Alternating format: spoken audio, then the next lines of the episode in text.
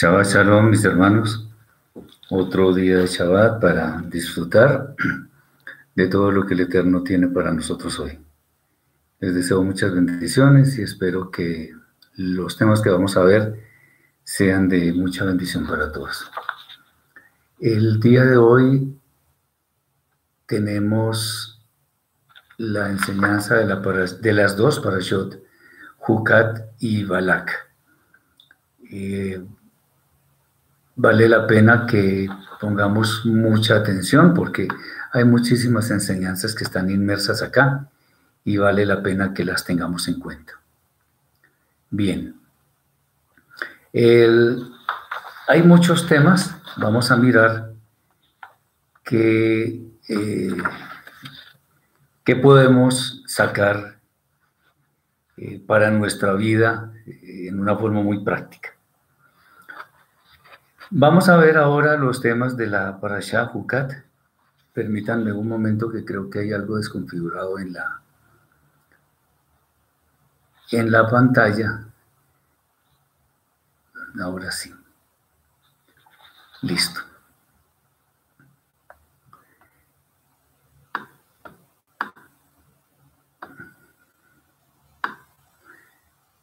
Como les decía, vamos a a tratar los temas de la Parashah Hukat y Balak.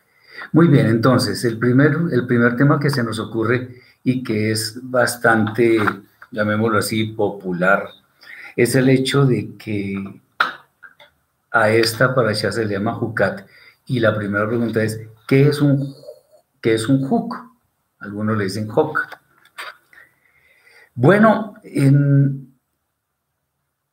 de, muchos maestros de Israel aprendemos que un huk, la parasha se llama hukat, precepto, es una ordenanza cuyo entendimiento mm, está un poco escondido para el ser humano, a pesar de que se le puedan encontrar muchas interpretaciones.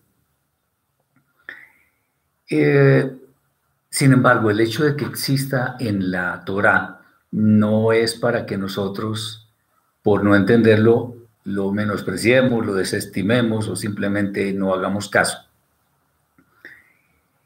En, el tema relacionado con la vaca roja, porque ese es, eh, ese es el primer tema de esta parasha Jucat, eh, precisamente ese tema de la vaca lazana parece ser un juco. Bien, muchas personas pues hablan de que el color rojo, que porque es una hembra y no un macho, bueno, en fin, pero no existe explicación en la Torah. Por lo tanto, no podemos nosotros como inventar o especular respecto del significado. Aunque antes hemos hablado respecto de los mandamientos que no entendemos pero el Eterno, el Eterno de todas maneras nos está ordenando que los cumplamos. Eh, sobre esto tenemos que decir algo. Hemos dicho que hay mandamientos que no entendemos. ¿Por qué? Si no lo entendemos, ¿cómo vamos a saber cómo obedecerlo? Pues ah, justamente es eso. Aunque no entendamos el sentido de cada una de las instrucciones que vienen dadas en, estas, en este tipo de misbot, la idea es que lo tenemos que obedecer. ¿Por qué? Porque el Eterno lo dice. Y cuando el Eterno establece algo que debe ser de obligatorio cumplimiento, pues nosotros, en lugar de tratar de entender, lo que debemos de hacer es obedecer. Muy bien. Todo lo que el Eterno nos envíe, nos ordene, nos establezca en la Torah es bueno. Acordémonos por allá el, versículo que hemos citado tantas veces de Yehoshua, Josué 1.8, donde nos dice que debemos aferrarnos a la Torah para que nos vaya bien. Entonces, hagámoslo, simplemente hagámoslo. No tenemos ninguna disculpa para no obedecer. Cosa diferente ocurre, por lo menos en nuestros días, cuando no está el templo erigido, no está en pie, y en consecuencia el sacerdocio levítico no está, no está operando. Bueno, eh, aunque esto es cierto y hoy no nos aplica, no significa que eso fue abolido, sino simplemente en este momento no es, no es aplicable para nuestra vida. No podemos sacar una vaca roja, no podemos eh, tratar de cumplir en nuestras fuerzas, no. Este es un mandamiento que aunque no entendemos, debemos cumplirlo cuando se den las condiciones. De igual manera existen otros, no es el caso mencionarlos acá, pero simplemente debemos ejecutarlos. Eso es parecido a cuando un padre de familia le da instrucciones precisas a sus hijos en cuanto a algo que deben hacer. No necesariamente lo entienden, pero ellos obedeciendo, lo cual es una muestra de amor hacia el Padre, lo que están haciendo es no salirse del camino por donde deben ir. Y esto obviamente aplica para nosotros hoy en día. Tengamos en cuenta esto porque eso es importante para todo lo que nosotros tenemos que hacer. Bien. Eh, ¿Qué otra pregunta se nos ocurre con respecto a este mandamiento de la vaca roja, del hook? Bueno, podríamos pensar, podríamos especular un poco, no en cuanto al cumplimiento del mandamiento, sino por qué no existe hoy en día una vaca roja. Eso sumado obviamente a que el templo no está en pie. Bien, recordemos que el mandamiento de la vaca roja, o sea, de todo lo que tiene que ver con la vaca roja es que la, vaca se inmola, se, se, ofrece en holocausto, las cenizas se guardan y de allí hay que, se hace un agua con la cual se purifica quien toque un cadáver. Que no exista una vaca roja implica necesariamente que todos los seres humanos somos impuros. Porque si no tenemos cómo purificarnos, entonces eso significa que estamos impuros, permanecemos en una condición de impureza. El hecho de que no exista una vaca roja, pues es porque en últimas el Eterno no ha dispuesto que exista ese animal.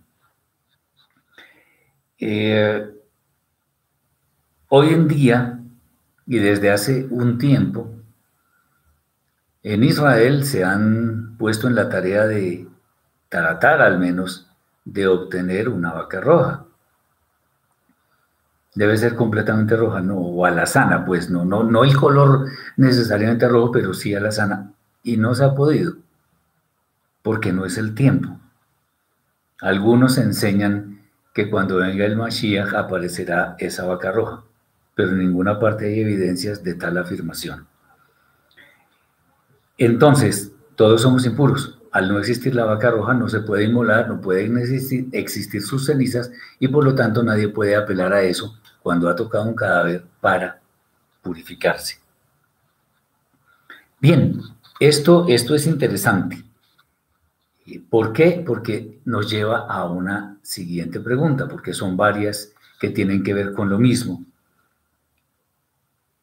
¿Por qué podríamos decir, si, decimos que todos somos impuros, porque no nos podemos eh, descontaminar, purificar con las cenizas de la vaca roja, entonces todos somos impuros, pero ¿por qué podríamos nosotros afirmar que de alguna forma todos hemos tocado el cadáver de alguna persona? Bueno. Eh, obviamente estamos hablando del tema relacionado con con este hook de la vaca roja. Entonces, ¿cómo es eso de que alguna vez hemos tocado un cadáver?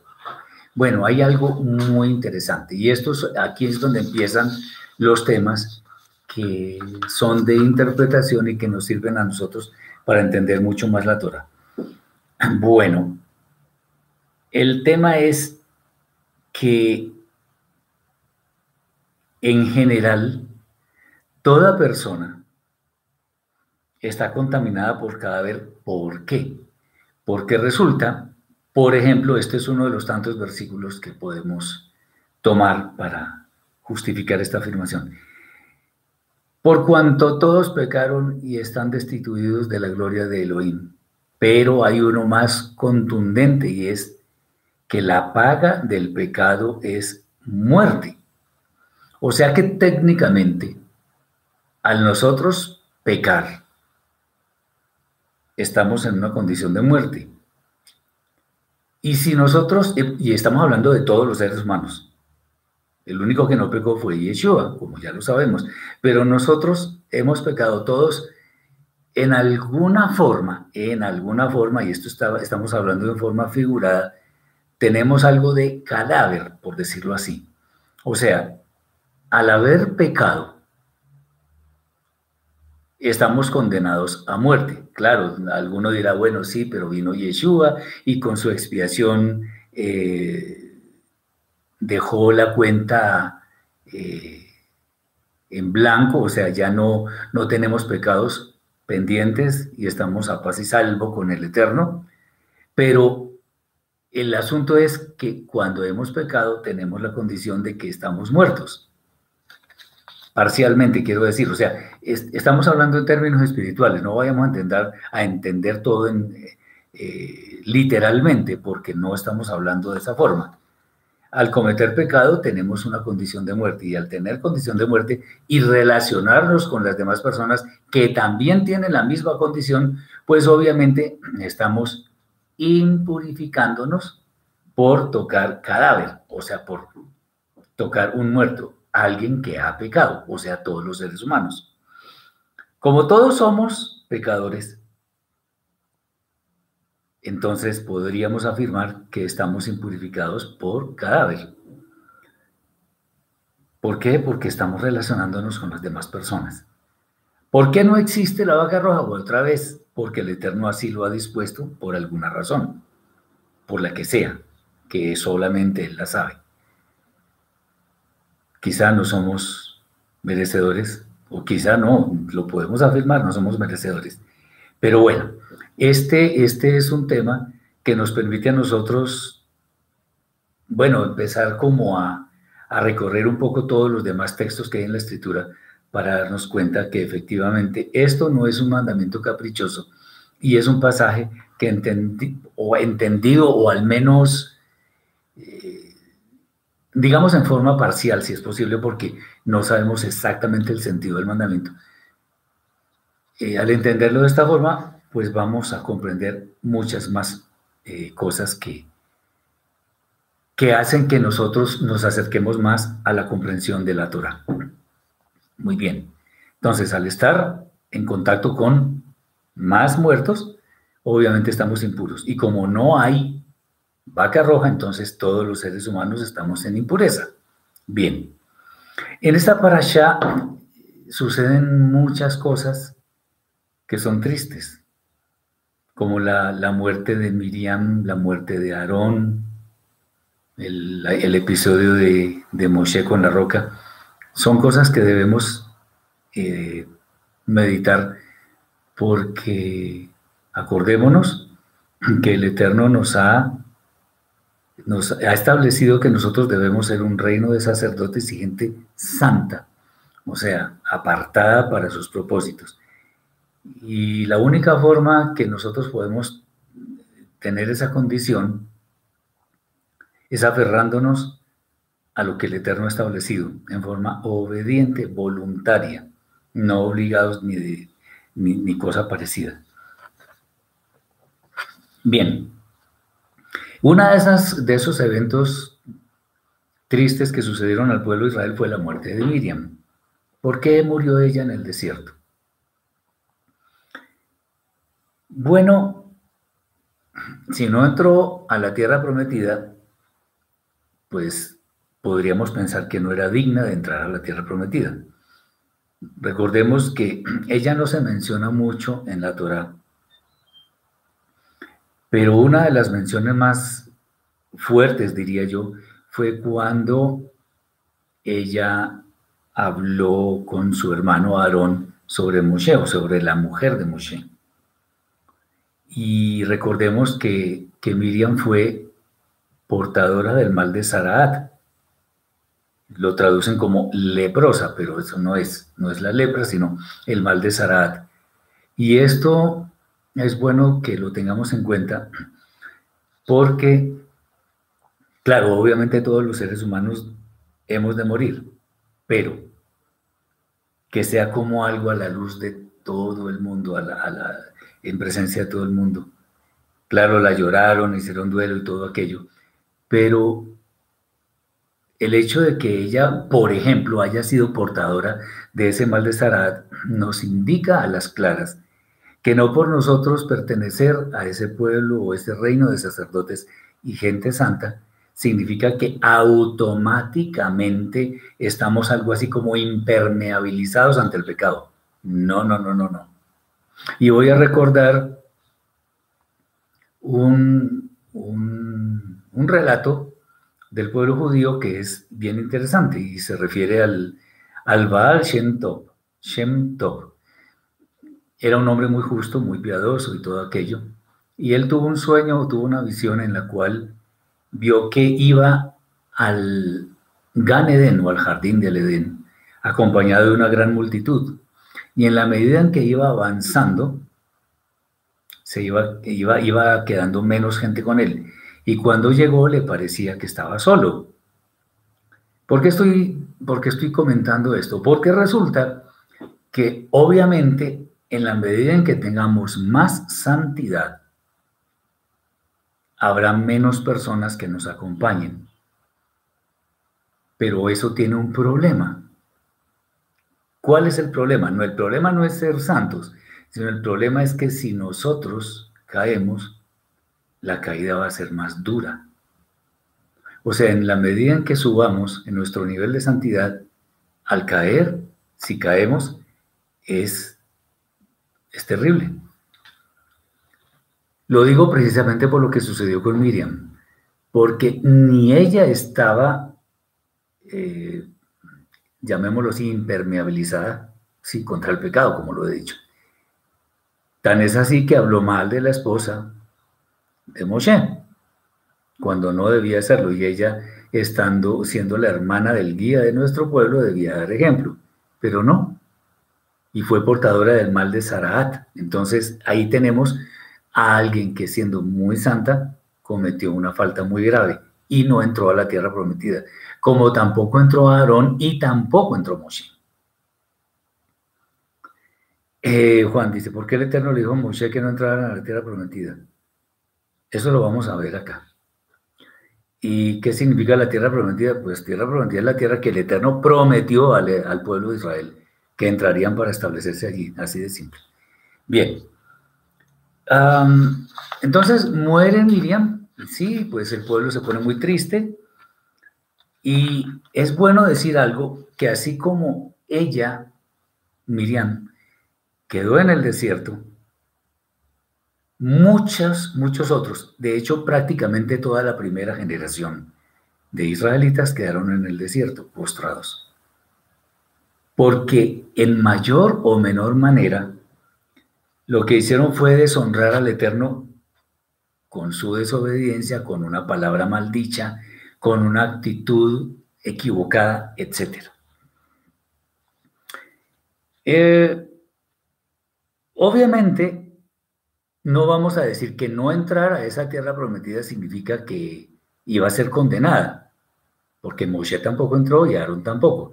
Entonces no significa que estaban condenados a morir en el fuego eterno y todo aquello. No, simplemente no se les dio ese privilegio.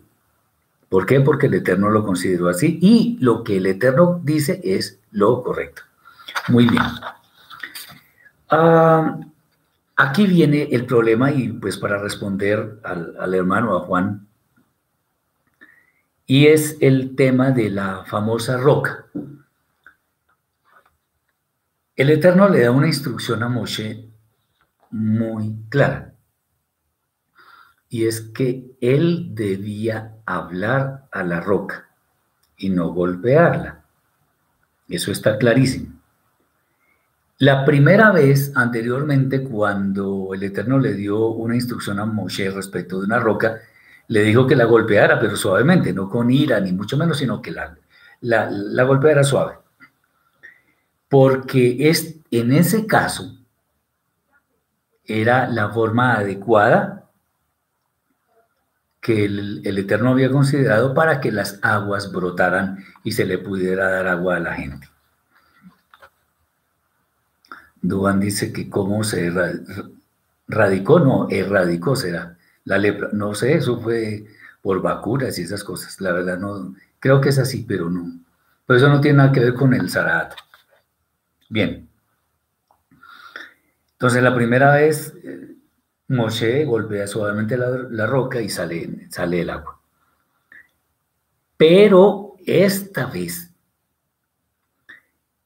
no era necesario golpear la roca, pues con tantas señales que había hecho el Eterno en favor del pueblo de Israel, estaba dando muestras de que él si era un guía, es un guía verdadero, justo, poderoso. Y con tantas demostraciones, pues el pueblo mismo debería tener claro quién era el que estaba guiando a toda esa multitud. Entonces, pues sí, el Eterno mostró su misericordia, su protección, su amparo, su guía y todo eso. Y el pueblo debería entender eso. No se necesita ser un sabio para entenderlo. Eh, pero aquí pasó algo. Pues obviamente el Eterno ya, ya no le dice a Moshe que golpee la roca, sino que le hable. Y de ella brotará el agua. Pero ¿qué pasó? Moshe estaba tan contrariado, pero tan contrariado, que, como decimos acá en, nuestro país, se le fueron las luces, o sea, falló, se dejó dominar de la ira. Claro, el pueblo estaba quejándose todo el tiempo, era muy difícil guiarlo porque era una generación que había salido de la esclavitud y muchos parecía que siguieran en ella terrible. Entonces, eh, si, Moshe era el guía de nuestro pueblo, si él estaba hablando con, con el Eterno directamente, pues simplemente debía obedecerle. Acordémonos que lo primero en nuestra vida es el honor del Eterno, el honor del Eterno, antes que nuestra propia vida. Y Moshe, pues, la verdad, no, pues, mostró una faceta de su yetzera, de su mala inclinación, y se enojó muchísimo, y lo que hizo fue golpear la roca, y además hablarles en una forma absolutamente errónea, porque dijo, ahí les da, palabras más, palabras menos, dijo, ahí les damos su agua. No, el agua no venía por, por causa de Moshe, sino porque el Eterno así lo estableció. Grave cosa, porque solamente era hablarle a la roca y el agua iba a salir. El pueblo iba a seguir en la misma tónica alegando, quejándose, eh, hablando de forma negativa. Pero bueno, Moshe ya sabía eso, pero él pasó por ahí. Entonces, de aquí nosotros podemos aprender muchas cosas. Y es que si nosotros no obedecemos en la forma que el Eterno ha establecido que lo hagamos, Ojo a lo que voy a decir. Eso significa, sin ninguna duda, que nuestra fe no es completa.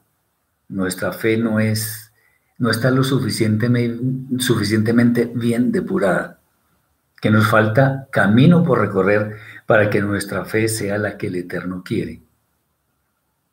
Porque una verdadera fe obediente en el Eterno le obedece como su nombre lo indica, le obedece tal cual como el Eterno dice. Ay, es que estoy con problemas. No, pues sí, tengo problemas, pero, pero si el Eterno dice, yo obedezco en los términos de Él, no como a mí se me antoje. Por eso cuando nosotros no contamos con el Eterno para nuestros, nuestros problemas o simplemente nuestros asuntos, nuestros negocios, qué sé yo, cuando no contamos con Él, no podemos eh, pretender que necesariamente nos vaya bien, porque así no estemos a toda hora orando, no estemos eh, en, en una actitud de recogimiento espiritual. No, tenemos que hacer muchas cosas. Independientemente de todo eso, el Eterno nos está viendo. Nos guste o no nos guste, pero nos está viendo. Entonces, el tema es que tengamos cuidado, porque si el Eterno dice algo en ciertos términos, eso es obedecer como Él dice, no como a nosotros se nos ocurra. Bien, eh, es cierto que humanamente nosotros, digamos, podemos llegar a un momento en el cual se nos está como colmando la paciencia. Eso es muy humano, pero no es lo que el Eterno quiere. Acordémonos de varias cosas. Lo primero es que, por ejemplo, por ejemplo, para pelear, para discutir, se necesitan mínimo dos personas. Mínimo dos. Y si yo no le hago el juego a la otra persona que quiere que yo me ponga bravo y que me ponga legal, bueno, listo. Eh, yo obedezco y simplemente guardo una actitud equilibrada en shalom, pero no me voy a poner a, decir cosas, eh, incluso con palabras oeces, qué sé yo, no, eso no. El enojo de Moshe entonces, humanamente, era justificado, humanamente. Pero desde la óptica del Eterno, pues no, porque el Eterno es el que dice cómo se deben hacer las cosas. Obviamente, uno podría medio entender, claro, tantas, tantas aflicciones que le hizo tener el pueblo, tantas, eh, tanto inconformismo, vociferando a toda hora, pues eso desespera un poco. Pero en medio de todo, el Eterno está ahí y nosotros debemos saber que es Él a quien debemos honrar en primer lugar. Entonces, Miriam cometió un pecado hablando mal de Moshe, de su mujer. Moshe cometió un pecado terrible, este. ¿Por qué terrible? Uno dice, pero es que a cualquiera, eh, cualquiera puede tener ira en algún momento. Sí, pero es que Moshe era el guía de Israel. No es lo mismo que una, que, a ver, que un, el líder, el presidente, el director, el, alguien que está en la posición máxima en algún grupo de personas, dentro de algún grupo de personas, que una mala acción de esa persona es muchísimo más notoria que si lo hace alguien del común. Y pues para esto no hay necesidad de, de explicar nada, eso se entiende. Y como se trataba no solamente del líder, sino quien estaba guiando al pueblo a la tierra que el Eterno estableció, era más, más, más grave el asunto. Cualquier persona en forma desprevenida podría decir, pero tremendo castigo, ¿por qué no lo dejó entrar? Vuelvo y repito, como estaba diciendo hace unos instantes, no estaba condenado, no, fue condenado al, al castigo eterno, no, sino que el Eterno no le dio el privilegio de entrar a la tierra prometida. O sea, aún los grandes líderes, los más santos, han fallado, como Moshe, por ejemplo. A eso tampoco nos da a nosotros derecho de hablar mal de Moshe y de ahora eh, querer eh, un juicio mayor. No. Ahora, Efectivamente, el, castigo fue muy grande. Y como lo hemos repetido tantas veces, no debemos decir simplemente, ¿qué castigo tan grande? Y pensar en el fondo que de pronto hubo alguna injusticia. Hazbe shalom. porque en el Eterno no hay injusticia. Lo que debemos pensar es si el castigo fue tan fuerte, por lo menos en nuestra óptica particular, si fue tan fuerte, ¿cómo habrá sido la falta? Recordemos que el Eterno es justo por sobre toda justicia y Él da lo que las personas merecemos. Él hace medida que negue medida, o sea, medida por medida. Él no se sobrepasa en los juicios. Entonces, al haberle negado la entrada a la tierra prometida, pues obviamente la falta que cometió Moshe fue muy grande. Bien, obviamente esto también nos permite afirmar que Moshe no honró al Eterno en la forma adecuada. Nosotros debemos hacerlo en todo momento, en nuestras palabras, en nuestras acciones, en nuestros pensamientos, en todo. Y si algo está fallando, entonces debemos meditar un poco sobre nuestro camino para volver a la senda correcta de la que nunca debemos separarnos, que es la senda de la Torah. Muy bien. Si Moshe tuvo esa actitud en ese momento de enojo bastante fuerte, en el fondo podríamos afirmar que es como si no estuviera de acuerdo con lo que el Eterno estaba estableciendo, porque hizo exactamente lo contrario. Obviamente, eh, en ese momento, no, no en su vida en general, porque Moshe fue una persona de grandes cualidades espirituales, pero en ese momento fue que hubo ese problema. Y acordémonos, solo basta un momento para que nosotros podamos perder todo lo que hemos construido durante tantos años. Entonces, no, eh, como, como dice el Rab Shaul, el apóstol Pablo, que cuidemos nuestra salvación con temor y temblor, porque eso puede, eso se puede perder en algún momento. Y eso por culpa de nosotros, no por culpa del Eterno. Muy bien. También pues sucedió la muerte de Aarón y esto fue también terrible para el pueblo. Es una parasha de, de eventos muy tristes. Aunque obviamente pues en algún momento tenían que morir. Eh, Aarón también cometió fallas. Él, estuvo hablando con Miriam sobre la esposa de Moshe. Acordémonos del tema del becerro de oro. Obviamente cometieron unos pecados, pero no como para decir que se condenaron, pues seguramente, seguramente no. Ellos, ellos mostraban teshuva y mostraban la actitud correcta en la mayor parte del tiempo, pero hubo momentos en que no le dieron la gloria al Eterno y por eso eh, tuvieron su merecido en su momento. Ninguno de los tres hermanos pudo ver la tierra prometida, murieron antes de entrar. Muy bien. Hay otro otro pasaje interesantísimo y es el de la serpiente de cobre. Bien. Es, también como raro ese, ese mandamiento. Le dijo a Moshe el Eterno que erigiera una serpiente de cobre y que la persona que mirara ese, ese objeto sanaría de la mordedura de las serpientes. Bueno, ¿por qué el Eterno utilizaba algo, algo así? En el fondo lo que Él quiere es que mostremos cuál es el tamaño de nuestra fe obediente hacia Él.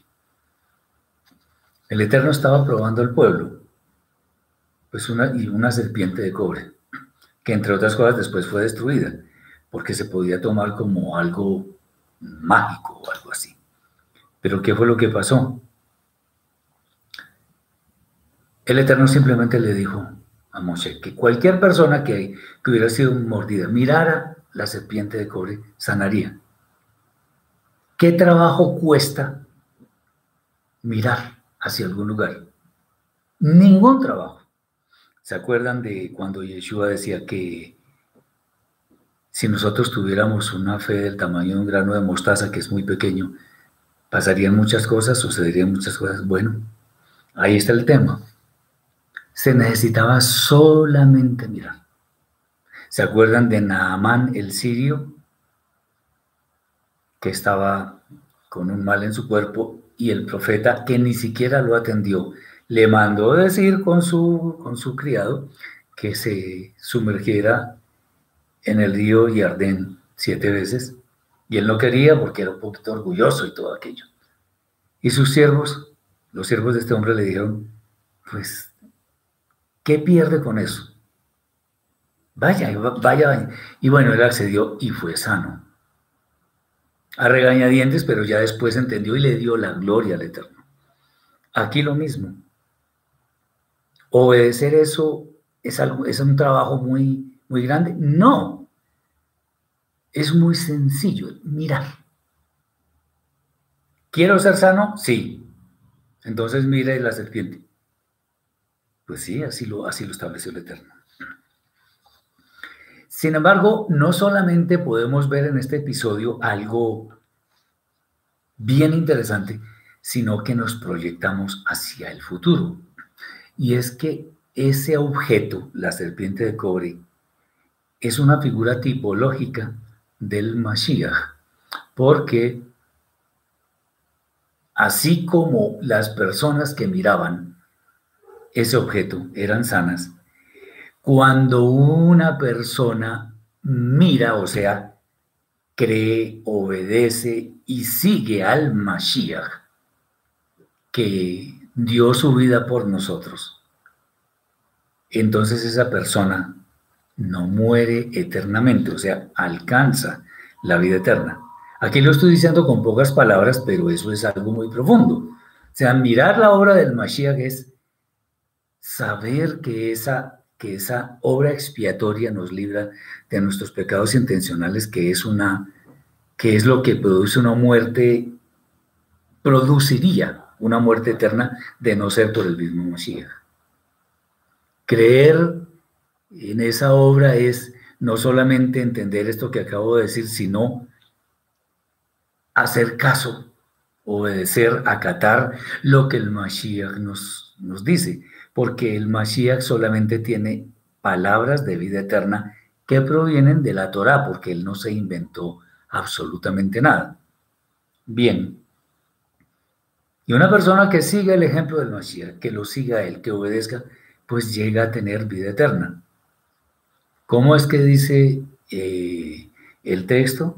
Porque de, tal manera amó Elohim al mundo que dio a su Hijo unigénito para que todo aquel que en él crea no se pierda, más tenga vida eterna. O sea, todo aquel que en él crea, que vea su obra expiatoria, que crea en lo que él dice, que lo siga, etcétera, etcétera, etcétera. Eso nos anticipa entonces la obra del Mashiach. Es más, eso es Yohanan 3:16 en el, en el versículo anterior creo que es cuando Yeshua dice que, que él va a ser elevado como la serpiente de cobre, como esta serpiente. Muy bien. Esto obviamente lo que muestra es una gran bondad y misericordia de parte del Eterno. Entonces, para que lo tengamos en cuenta, podemos hablar muchos más temas y pues seguir con, con, con la parasha Jucat pero ahora vamos a hablar un poco de los temas de la parasha Balak. Normalmente, normalmente no, muchas, en muchas ocasiones, estas dos parashot se enseñan juntas. En el ciclo del, pueblo judío estaban separadas por, bueno, por algunas cuestiones del calendario. Bueno, nosotros estamos viéndolas juntas y está bien y vamos a tratar de entender un poco sobre lo que tiene Balak. Mari nos pregunta, otra similitud podría ser que con el paso del tiempo, tanto la serpiente de cobre como Yeshua se convirtieron en objeto de idolatría al distorsionar incorrectamente la voluntad del Eterno. Uy, muy buena pregunta. Sí, claro, claro, por supuesto. Es más, yo he escuchado una frase que me parece terrible, y es que dicen que mi ídolo es Jesús o Yeshua, Jesús pues. No, no, no debe tener ídolos, personas, nada, absolutamente nada. Porque acordémonos que un ídolo, y esto me da pie para decir algo importante, un ídolo es algo o alguien que ponemos en el lugar que le corresponde al Eterno. Eso es. o básicamente que lo ponemos entre el Eterno y nosotros para fijarnos solamente en, ese, en, en eso o en esa persona.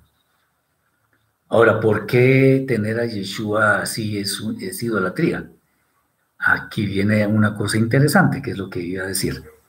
Yeshua no es el Eterno. No podemos poner a Yeshua en el lugar que le corresponde única y exclusivamente al Eterno.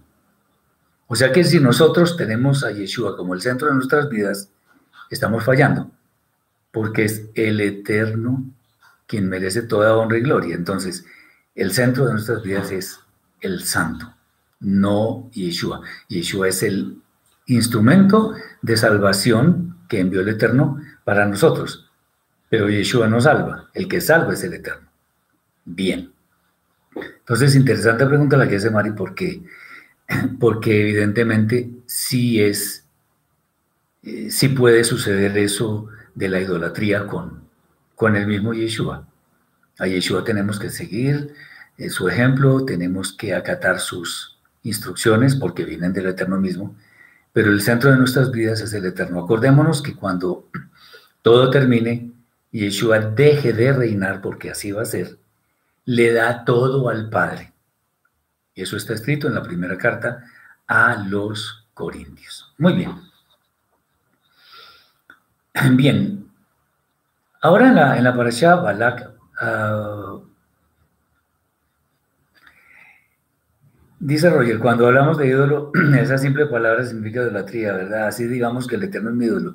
Pues sí, al Eterno no lo podemos rebajar a la categoría de ídolo, eso no tiene sentido.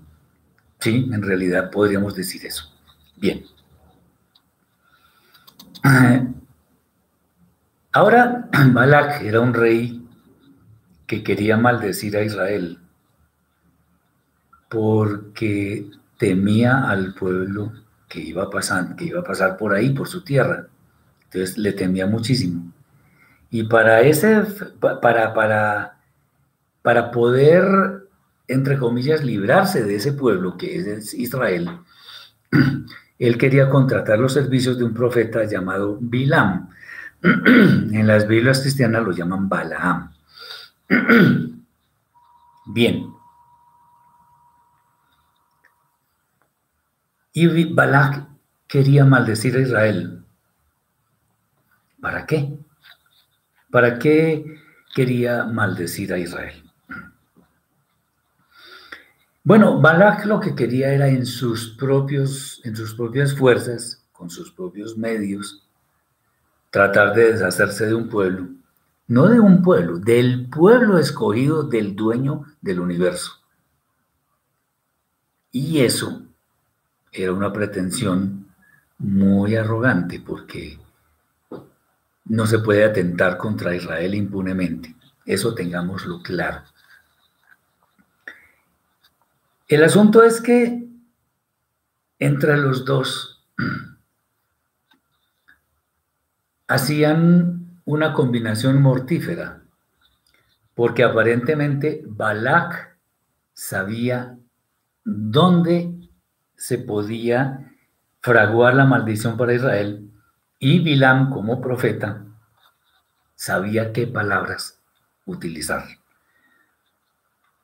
Entonces, lo que, lo que Balak quería era maldecir al pueblo, porque además las palabras tienen poder. Bueno, cuando decimos esto de que las palabras tienen poder, no lo entendamos tan literalmente.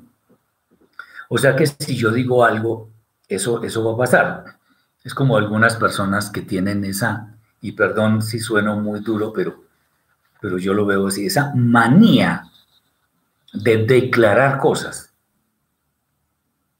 Yo no puedo declarar que una persona se levante de, la muerte. No, yo no puedo hacer eso, por ejemplo. Eso es un ejemplo de los muchos. Entonces, si las palabras tienen poder, entonces si yo digo que resucite uno de mis seres queridos que falleció, entonces eso va a pasar. No. Tienen poder, sí, porque por ejemplo, por ejemplo, una persona que, que insulta, maldice o ¿sí? A, otra que de pronto tiene una baja autoestima, pues le daña la vida por completo. prácticamente la está matando. Eh, entendamos que el pecado de la Shonjara es muy grave por ese tipo de cosas.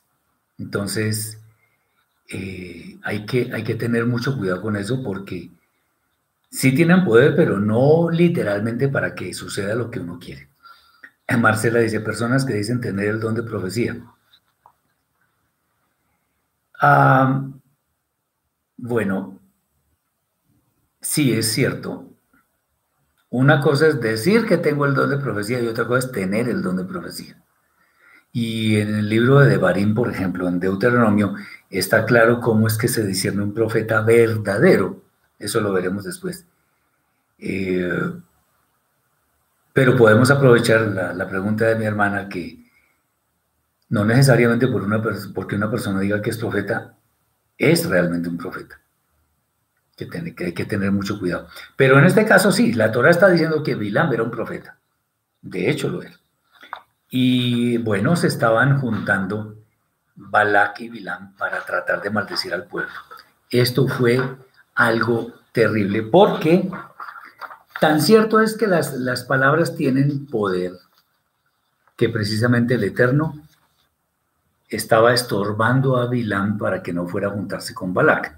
Aunque después de muchas de muchos ires y venires de esta situación, el Eterno deja ir a Bilam, pero solamente permitiendo que dijera lo que el Eterno le iba a permitir, nada más. Eh, Bilam no podía hablar de su propia sabiduría, no podía hacerlo. Entonces, como, como Bilam tenía tanto poder en sus palabras, obviamente Balak trata de, de llevarlo para que juntos pudieran hacer algo terrible contra Israel. ¿Por qué Bilán, por ejemplo, quiso o pareciera que, quería obedecer al Eterno? Lo primero que podemos decir es que Bilán era profeta por el designio del Eterno, no porque a él se le ocurrió ser profeta. Eso es un don que el Eterno concede a quien él quiere.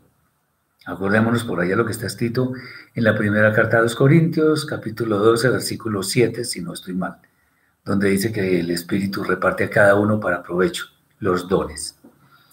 Bien, entonces, Balak sabe que, que Bilam tiene poder en sus palabras, pero cuando trata de ir Bilam donde Balak, el Eterno le hace saber que él solamente va a hablar lo que el Eterno le permita. Y acordémonos que, que Bilam no solamente no maldice al pueblo, sino que dice una de las unas de las palabras más sublimes que se han dicho de Israel. Y lo dijo un profeta de los gentiles, no de Israel. Qué interesante. Pero en últimas lo que Bilam, porque era un malvado, lo que perseguía era honor, fama, dinero, poder, no tenía la motivación correcta. Entonces, el Eterno le puede dar un don a una persona, por supuesto. Es más, los dones son conferidos por Él. Pero, si la persona no va a utilizar bien esos dones, eso va a tener consecuencias.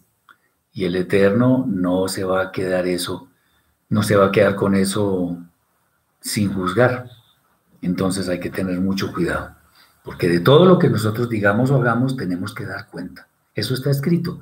No, no, no analicemos mucho eso. Eso es así, eso va a pasar así. No porque yo lo diga, sino porque está escrito. El Eterno lo dice. Bien.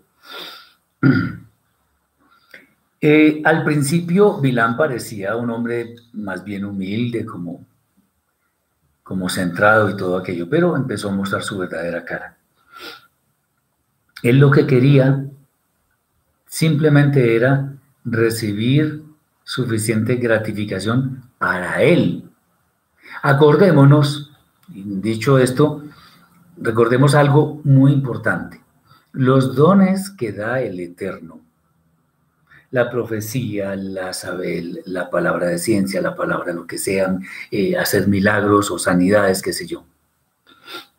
Esos dones no son ni para ufanarse de ellos, ni para hacer lo que se nos antoje, porque los dones, la persona que los tiene, son para ponerlos al servicio de los demás, no es para gratificarse a sí mismo.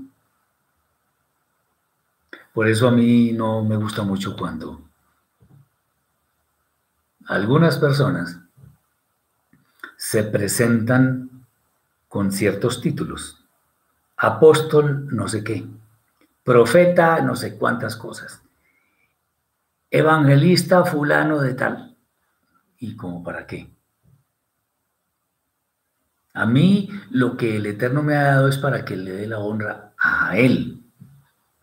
Si me dio el don de enseñar es para que lo conozcamos a Él, no a mí.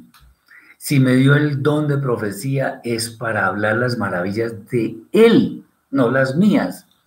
Si me da el don de hacer milagros es para que esos milagros que yo esté en capacidad de hacer sean para darle la gloria a Él y no para que la gente me mire a mí.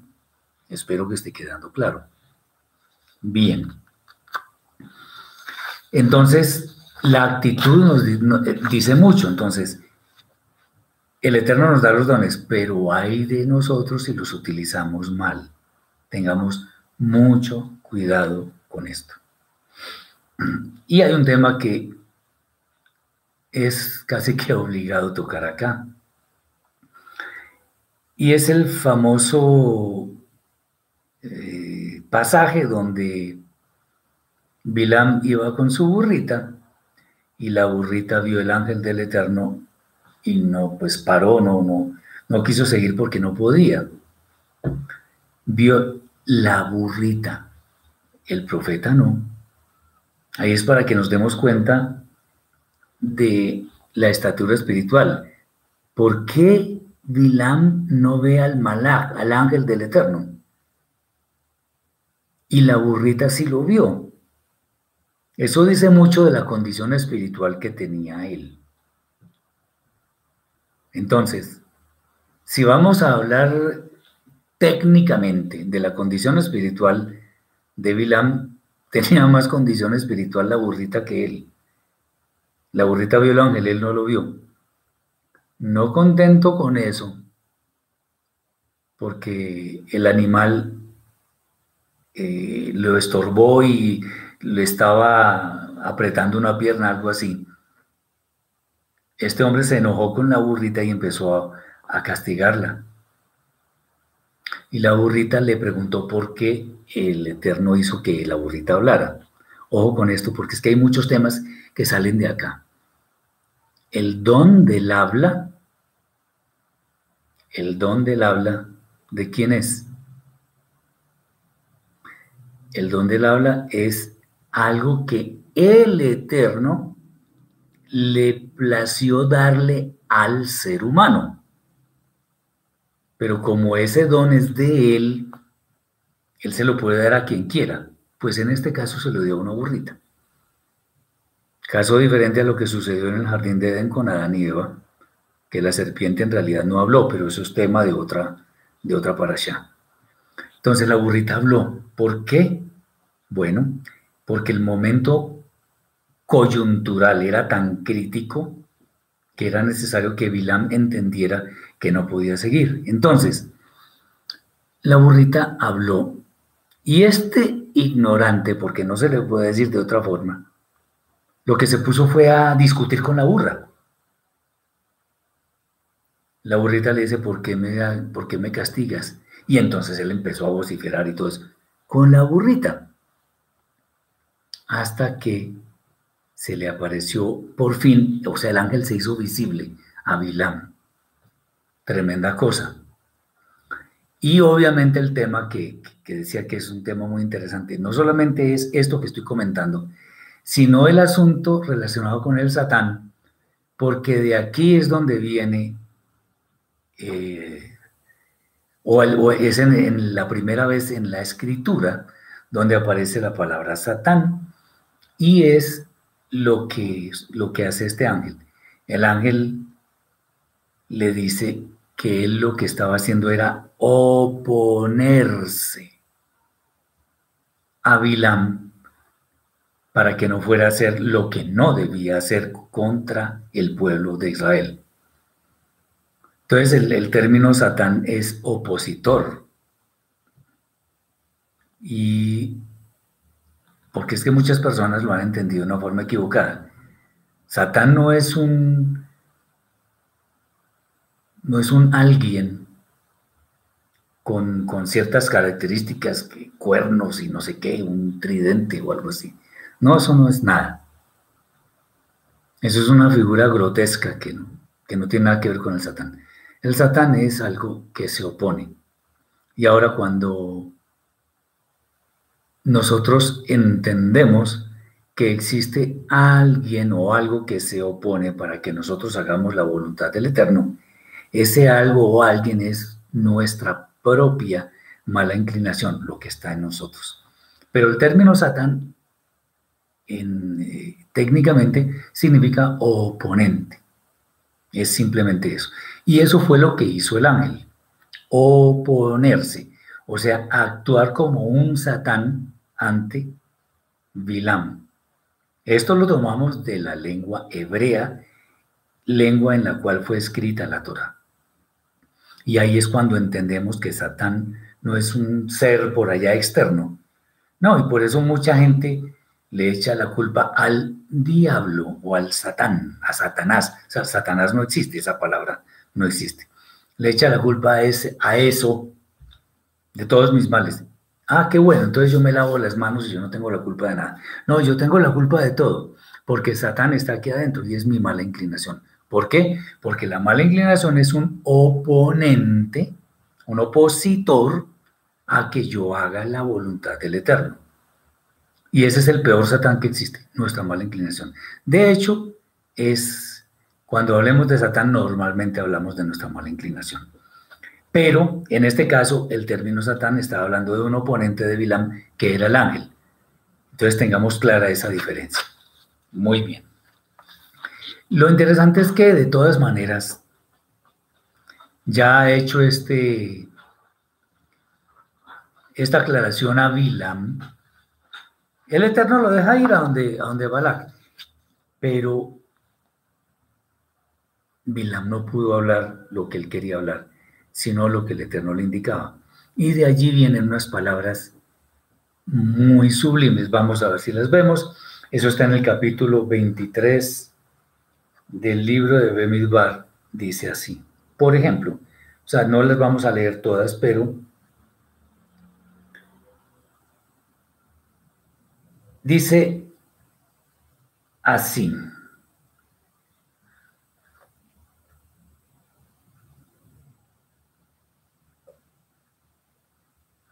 Por ejemplo, dice, ¿cómo podré maldecir a quien Elohim no ha maldecido? ¿Cómo podré execrar a quien el Eterno no ha execrado? Y dice, por ejemplo, ¿quién contará la multitud de Jacob y enumerará la cuarta parte de Israel? Muera yo la muerte de los justos, de los rectos, y sea mi futuro como el suyo. Pues no, la muerte de él iba a ser de otra forma. ¿Por qué? Porque él de todas maneras hizo algo terrible. Dijo, por ejemplo, cuán hermosas son tus tiendas, oh Jacob, tus habitaciones, oh Israel. Porque veía la magnificencia de ese pueblo que, que andaba unido y que formaba algo, eh, una formación perfecta para marchar. Dice Juan, ¿la palabra Satán no existe? Pues claro que sí existe. Lo que no existe es la palabra Satanás. Esa palabra no. Pero Satán sí, estamos hablando de eso. Bien. Hay algo que dice Bilam, y es que Israel no será contado entre las naciones. Esto hay que entenderlo en su forma justa, en su forma correcta. Lo que, quiere, lo que quieren decir estas palabras es que Israel habría de ser un pueblo diferente a los demás. Entonces, como es el pueblo escogido, no tiene la misma condición de los demás. No es que los demás sean desechados, sino que el pueblo de Israel es especial y no está dentro de los demás porque su santidad es especial. Bueno, debería serlo.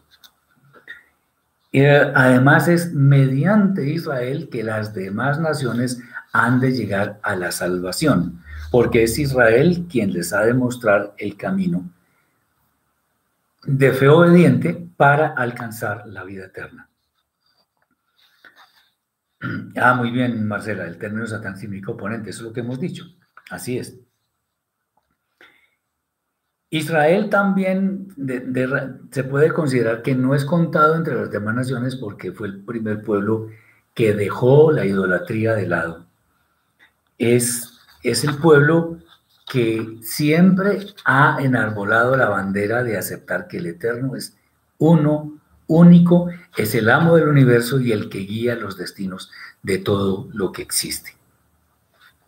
Por esa razón es que Él es el único digno de recibir toda alabanza y es Israel quien muestra esa situación.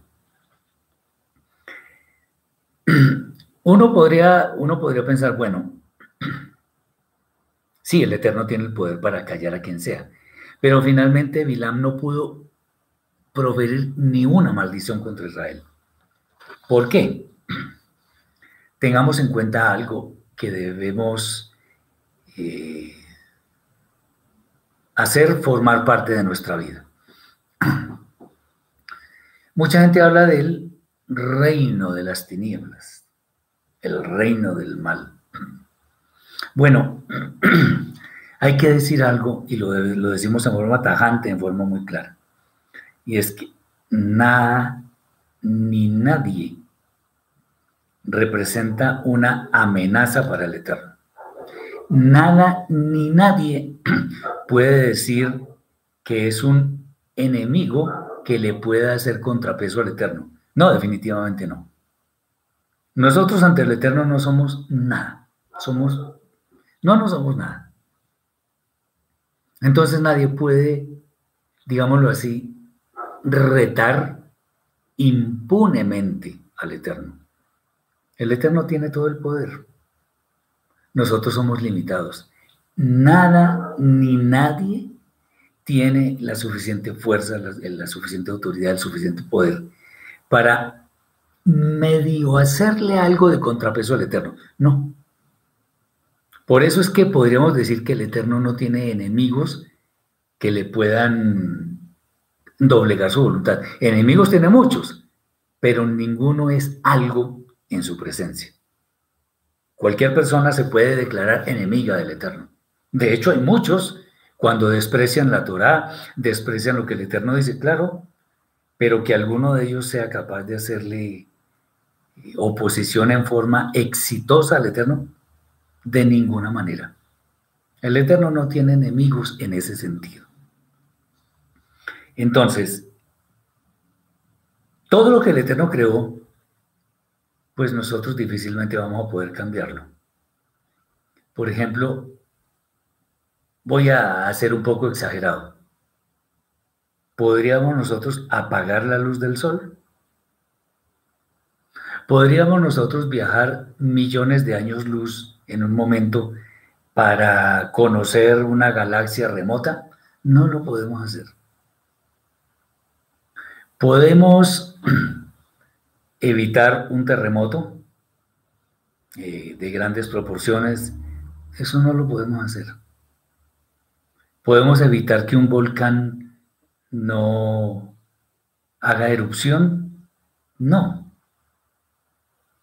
¿Podemos lograr que los nacimientos de las personas se logren en forma normal a los dos meses?